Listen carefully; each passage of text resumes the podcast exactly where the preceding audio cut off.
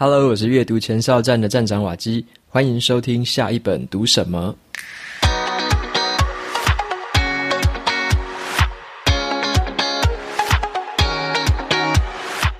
今天我想跟你分享的这本书，它的书名叫做《穷查理的普通常识》。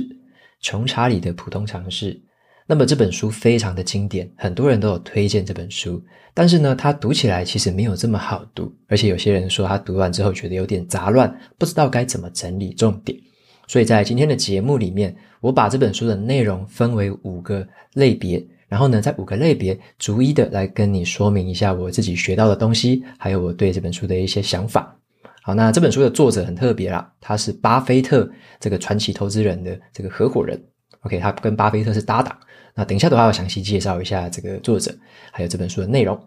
那么这本书呢，有 Kobo 电子书的折扣码是 Waki D E C W A K I D E C，用这个折扣码，你就可以买到七折版本的电子书。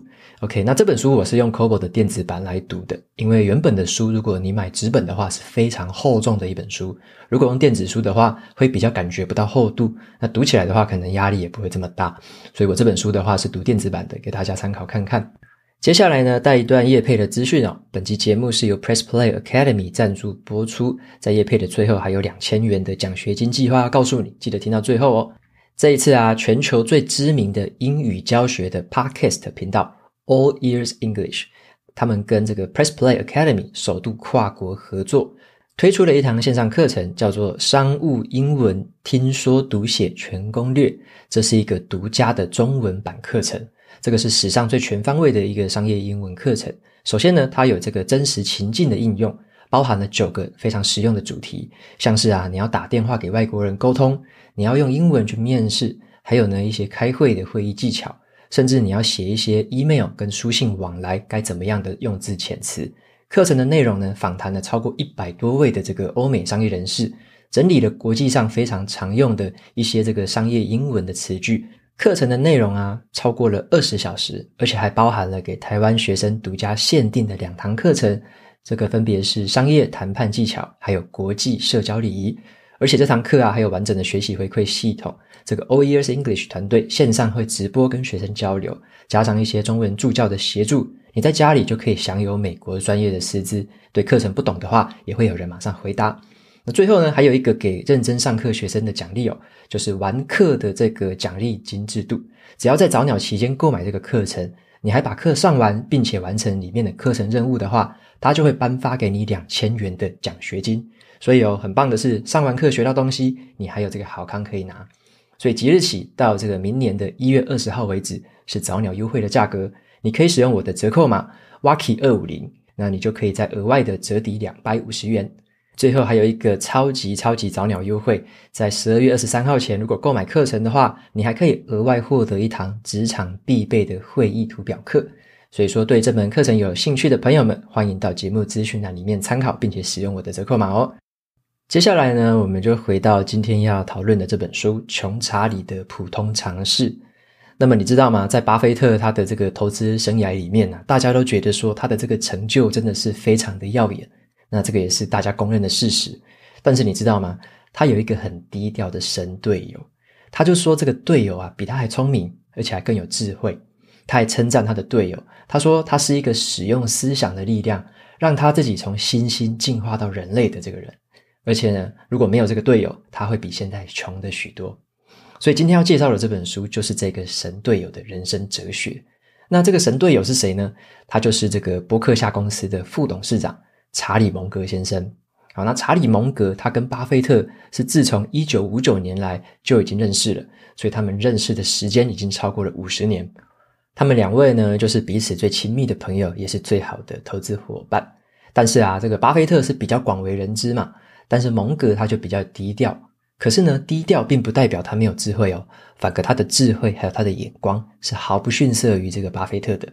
那在这本书里面就收录了这个蒙格先生他过去这二十年来主要的十一场公开的演讲，他把这些演讲做成一个演讲稿，完全收录在这本书里面，包含还包含了一些这个蒙格本身他写过的东西，以及他在其他的访谈里面所说的话，都被整理在这本书中。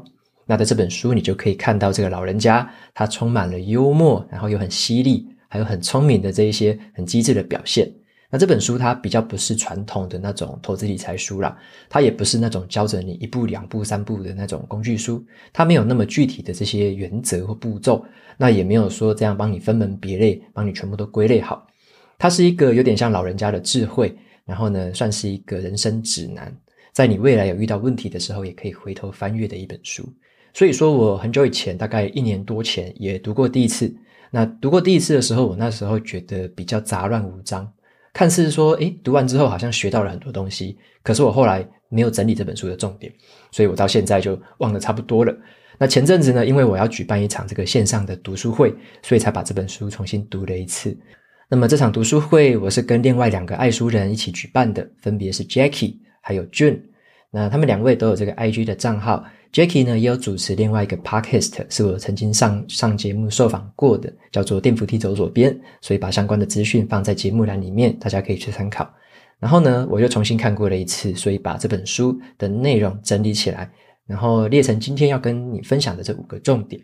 那我今天会分享五个领域啊，就是这第一个叫做心智模式，第二个呢，我会分享的是投资理财，那第三个分享的是商业策略，第四个是跨领域的学习。第五个是美好的人生，所以我自己在读的时候，把它们逐渐的归类成这五个不同的面向。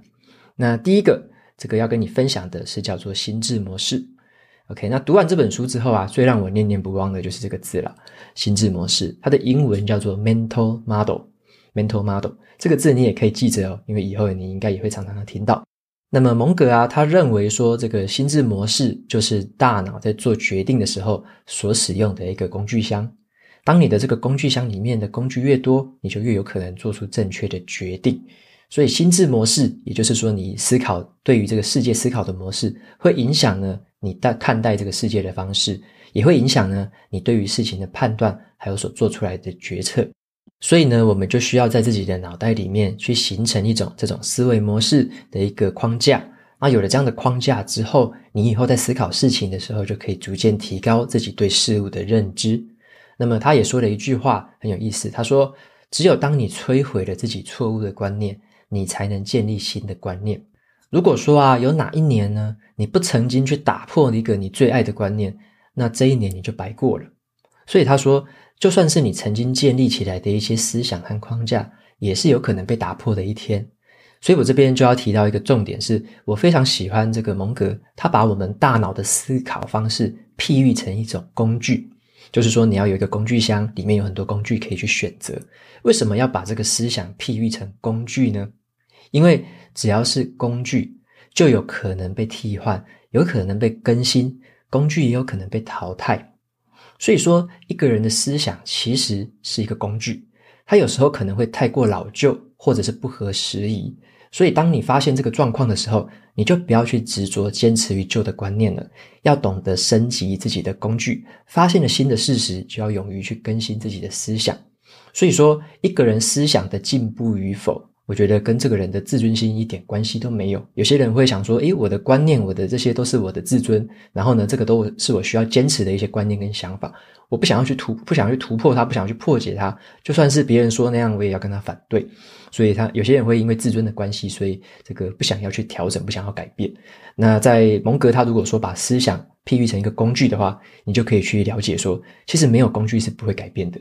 很多工具都是会持续进步，所以这也是这本书里面我觉得让我印象深刻的一个重点。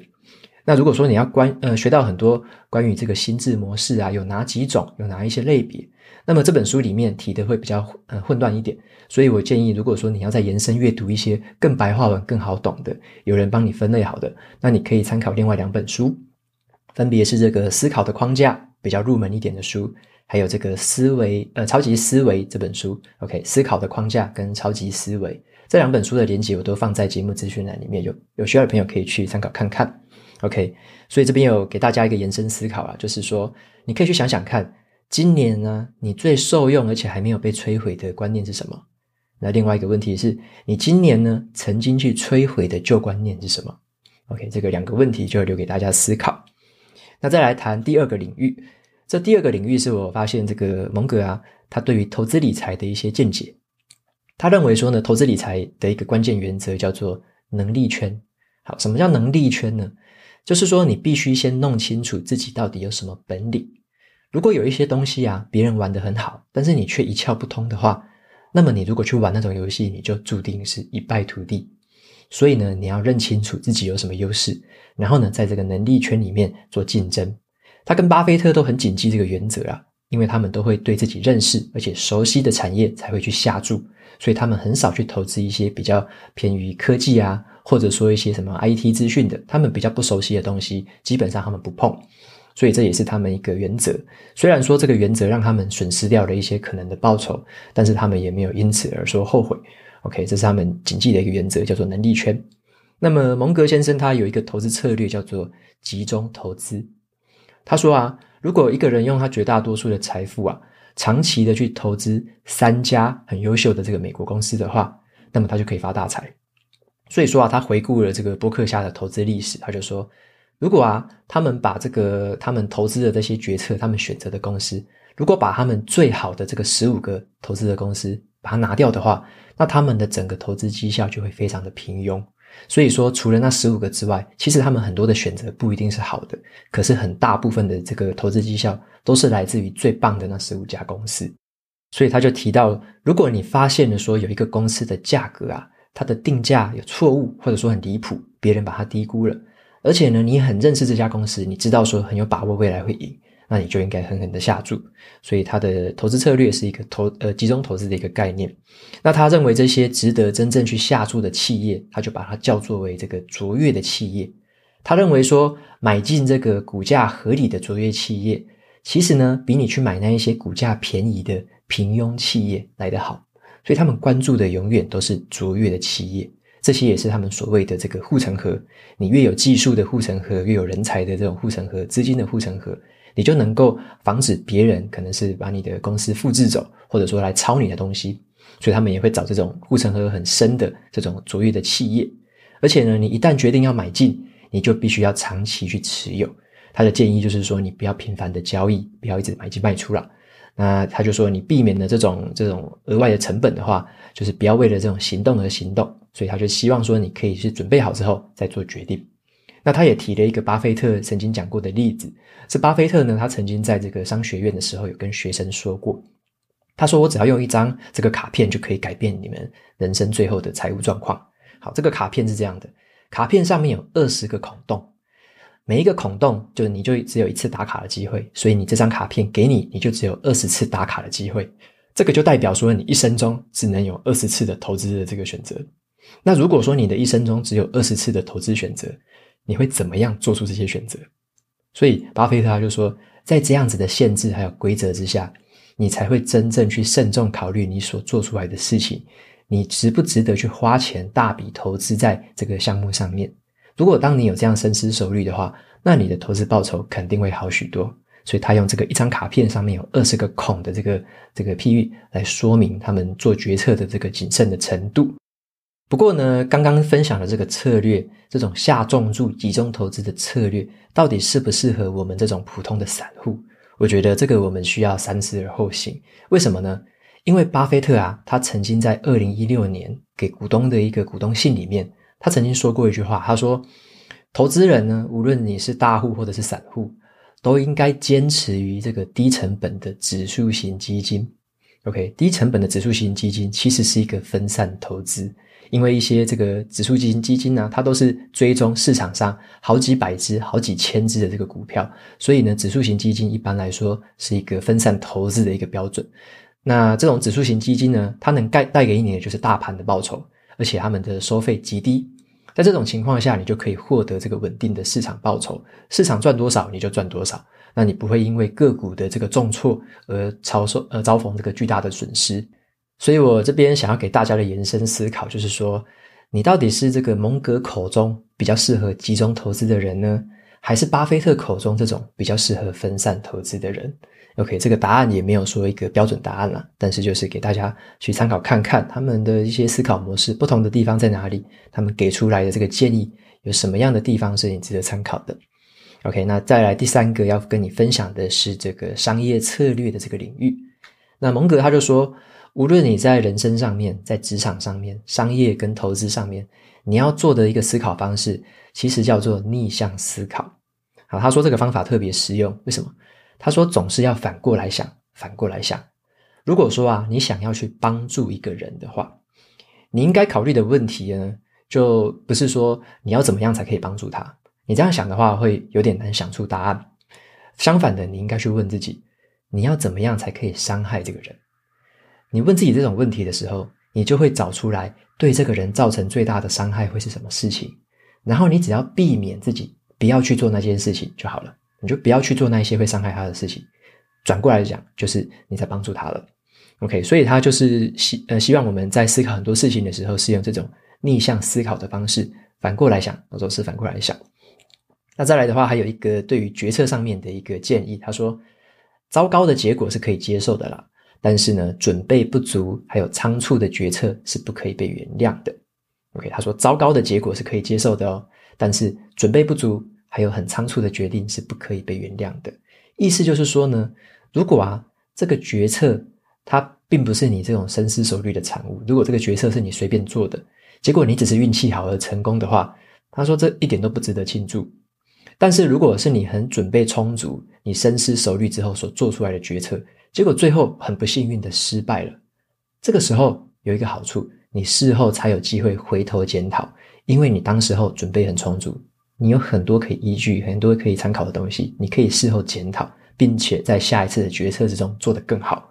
这个就比较不是说把自己放给命运来操纵自己，也不是说仰赖幸运了。所以说，一个好的决策。你可以时时刻刻的去把握，你每次的决策都可以好好的准备，很谨慎的去做。但是呢，好的运气不是天天有，过年也不是天天过，这是他这边所说的道理。OK，所以说在一些重大的这种商业决策上面呢，他给的一个建议是这样。那第三个他还有一个建议啊，就是说，如果你在一些决策上面，你可能有跟别人有完全相反的立场，那这种完全相反的立场，你要怎么样去对应呢？有些人他会说，别人反对我，我就要跟他起来要硬杠，然后就要跟他反对，就是这个硬硬碰硬。那蒙格说，他时时刻刻都会提醒要保持清醒。他怎么保持清醒？他说呢，除非我能比我的对手更有力的去反驳我自己的立场，否则的话，我没有资格拥有这种论点。所以他很有趣哦。他说，他要先了解对方为什么反驳他，对方的事实是什么，对方的资料是什么，为什么对方会有反对他的立场。他先懂了这样的立场，而且能更有力的反驳自己之后，他才会站在这个立呃原本的这个立场再去跟他讨论。所以说他这个方法也是蛮谦虚的，而且你也要发挥一些好奇心呐、你要知道说对方为什么会那样想，所以充满好奇心，先去了解对方的想法。这时候你说不定都会发掘一些自己原本的盲点，去思考那一些原本会考虑不周到，或者说原本考虑不到的事情。所以这边的一个延伸思考，再留给大家。你会用什么样的方式去提醒自己反过来想呢？OK，这个问题就留给大家来思考看看。那再来的话，跟你分享的是第四个，叫做跨领域的学习。那么蒙格他就说啦，如果呢，我们一个人一直在钻研某一个学科的领域，然后你都不抬头去看其他不同领域的事情的话，你可能就会落入了一种现象，就是很像一个人，他的手中如果拿着铁锤，他看到世界上所有东西都像一个钉子，都想要用那个铁锤去敲。所以这也是蒙哥他调侃的地方。他说，任何一个小小的这个大专院校的科系啊，或者说任何一个学科，都不可能去涵盖人间之间所有的智慧。所以我们必须要跨学科、跨领域的去学习各个不同的这种基本知识。那所以他就提倡了这个广泛阅读的重要性啊。他说阅读为什么重要？他就讲到，我这辈子呢遇到的这个聪明人来自各行各业，没有一个是不每天阅读的，没有一个。他说呢，巴菲特他们读书之多啊，还有我自己读书之多，可能都会让你感到吃惊。其他人都觉得说我是一个长了两条腿的书。OK，他就这样子调侃自己。所以他说啊，他其实是透过很广泛的阅读去建立起自己这种很深邃而且复杂的这个思考框架。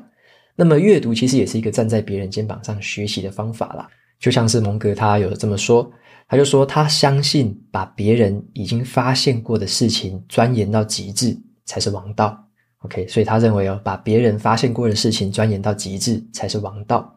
所以他说，成功的人呢，其实就是把大量的这种有限的、有基础的、已经建立过、本质上不容易改变的这种知识建档在脑袋里面，然后呢，随时可以取用这些知识，用来去对付真实世界里面无数种奇奇怪怪的问题。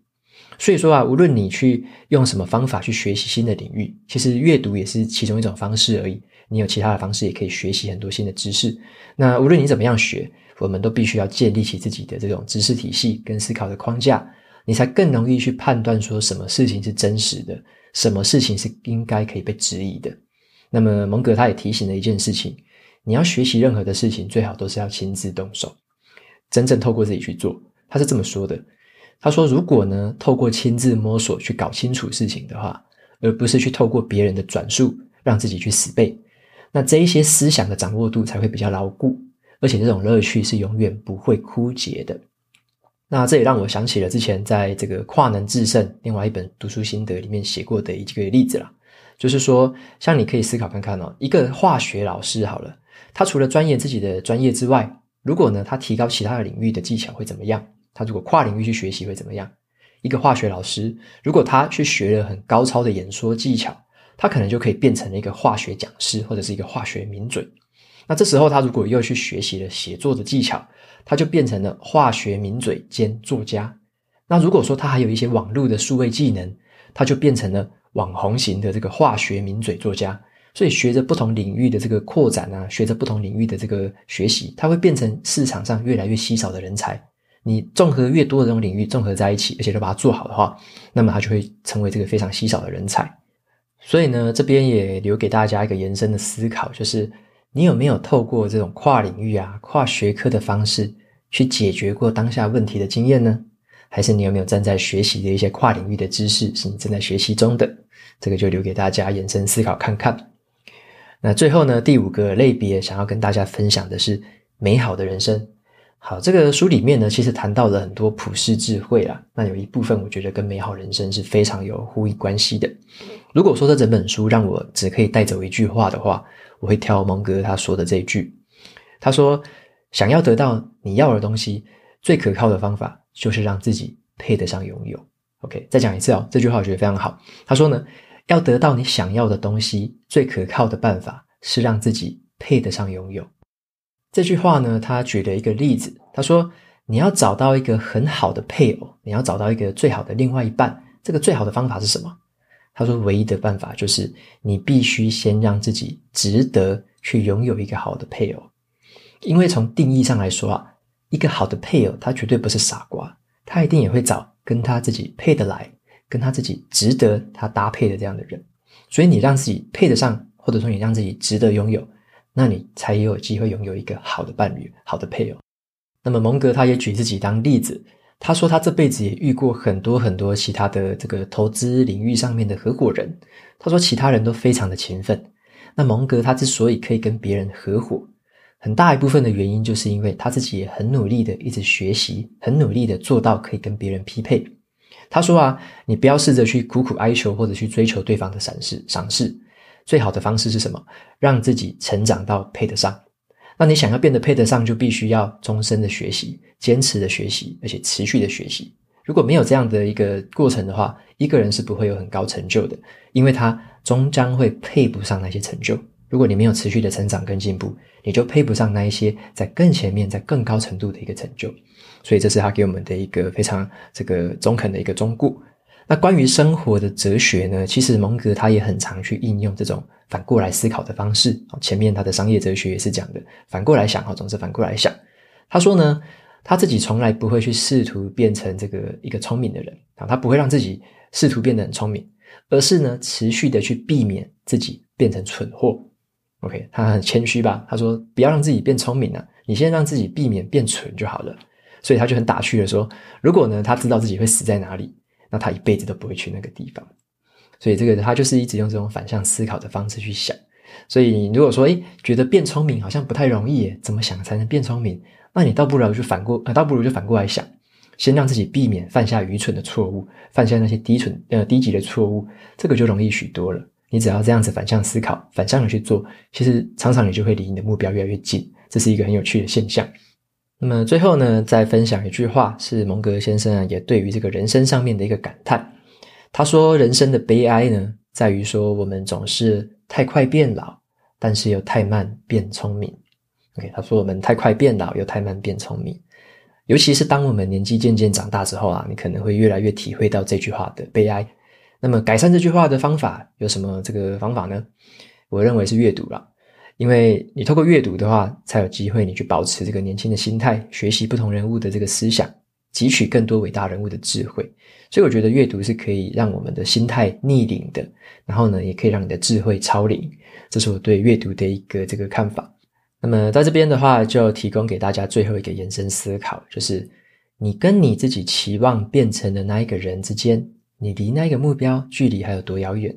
你有没有试着让自己配得上那一个人呢？OK，你自己期望变成谁？你有没有让自己配得上那一个人？OK，那这个就给大家思考看看了。那么最后就帮这本书做个总结吧。那这本书是我算第二次的一个详细阅读，然后也做了重新的分门别类。所以在这个过程中，我也渐渐的发现，诶，蒙格先生的思想脉络开始就清晰了起来。如果你第一次读这本书的话，你可以先不用急，你就顺顺的把它读完，当成是一很多场的演讲，然后陆续的把它听完。就很像是一个老爷爷啊，他在这个火炉旁边，好跟你聊天，跟你谈话。那你读完了第一次之后，你可以先把它放着一阵子，然后呢，再回头重读。我觉得这时候你的这个收获会截然不同。所以这本书就不用太急着说，你一定读完之后要马上有什么一二三四五六七八个收获，不用不用那么急。这本书是很充满智慧的，然后呢，有很多很有趣的一些人生的哲理，甚至在投资啊、商业领域上面，很多事情是通用的。所以这本书我觉得可以慢慢的享受啊，慢慢的读，那最后再找一些时间陆续的回顾。你会发现很多可能跟我有不同体会的一些想法，所以我今天分享的这一些也只是书里面的其中一小的片段，是我自己印象深刻的。那我会非常推荐这本书给所有的朋友，可以去参考看看。那接下来的话是一样来念一下 Apple Podcast 上面的五星评论。第一个听众叫做 Lee 零八一一，他说值得一听再听的好频道，谢谢你的用心，也谢谢你愿意分享读书心得给我们。你的心得给了我很多的生活上还有工作上的帮助。目前正着手练习你分享的原子思考笔记，希望可以练习成功，帮助自己的思绪与想法可以更加的清晰，还有落实。很多很多的祝福跟感谢。OK，非常感谢 Lee 零八一一的这个留言。你提到的这个原子思考笔记，你指的我猜是子弹笔记了，我猜了。那没关系，只是字呃文字上面的不一样而已。那没关系，你就试试看吧。子弹笔记，我觉得是帮助我到现在非常深刻的一个传承好用的工具啦，手写的一个笔记方式。好，那我最近在年底跟明年年初，应该陆续都会再分享一些子弹笔记相关的内容出来，大家可以再期待看看。那接下来第二个听众叫做 Claire 三一三，他说很棒的分享，很棒的氛围。OK，谢谢 Claire 三一三。那在最后一个听众名字叫做好一个胖子。他说：“瓦基充满节奏，瓦基的声音不高不低，速度明快，口条还有节奏很好，听着不知不觉就被吸引，然后呢就一直开始学习新的知识，觉得很棒，很推。OK，那感谢这个好一个胖子的这个听众留言。那你有提到的这个说话的节奏之类的，我最近有去买一堂那个线上课程哦，之后跟大家分享。我买那个线上课程是训练声音的。”那我想要再练习一下，怎么样改善自己的这个声音啊、讲话啊，甚至一些什么语助词啊，还有一些这个讲话的尾音什么的，我都想要再去做进一步的改善。所以呢，这也是我新的一年的目标吧。我就会希望说，在声音上面有更显著的一个提升。OK，那就谢谢以上几个听众的这个留言。那节目到这边就进到了尾声喽。如果你喜欢今天的节目内容，欢迎订阅下一本读什么。然后在 Apple Podcast 上面留下五星评论，推荐给其他的听众。你也可以用行动支持我，一次性的或每个月的赞助九十九元，帮助频道持续运作。如果任何想法想问我的问题，都欢迎在节目资讯栏里面找到联络我的方式。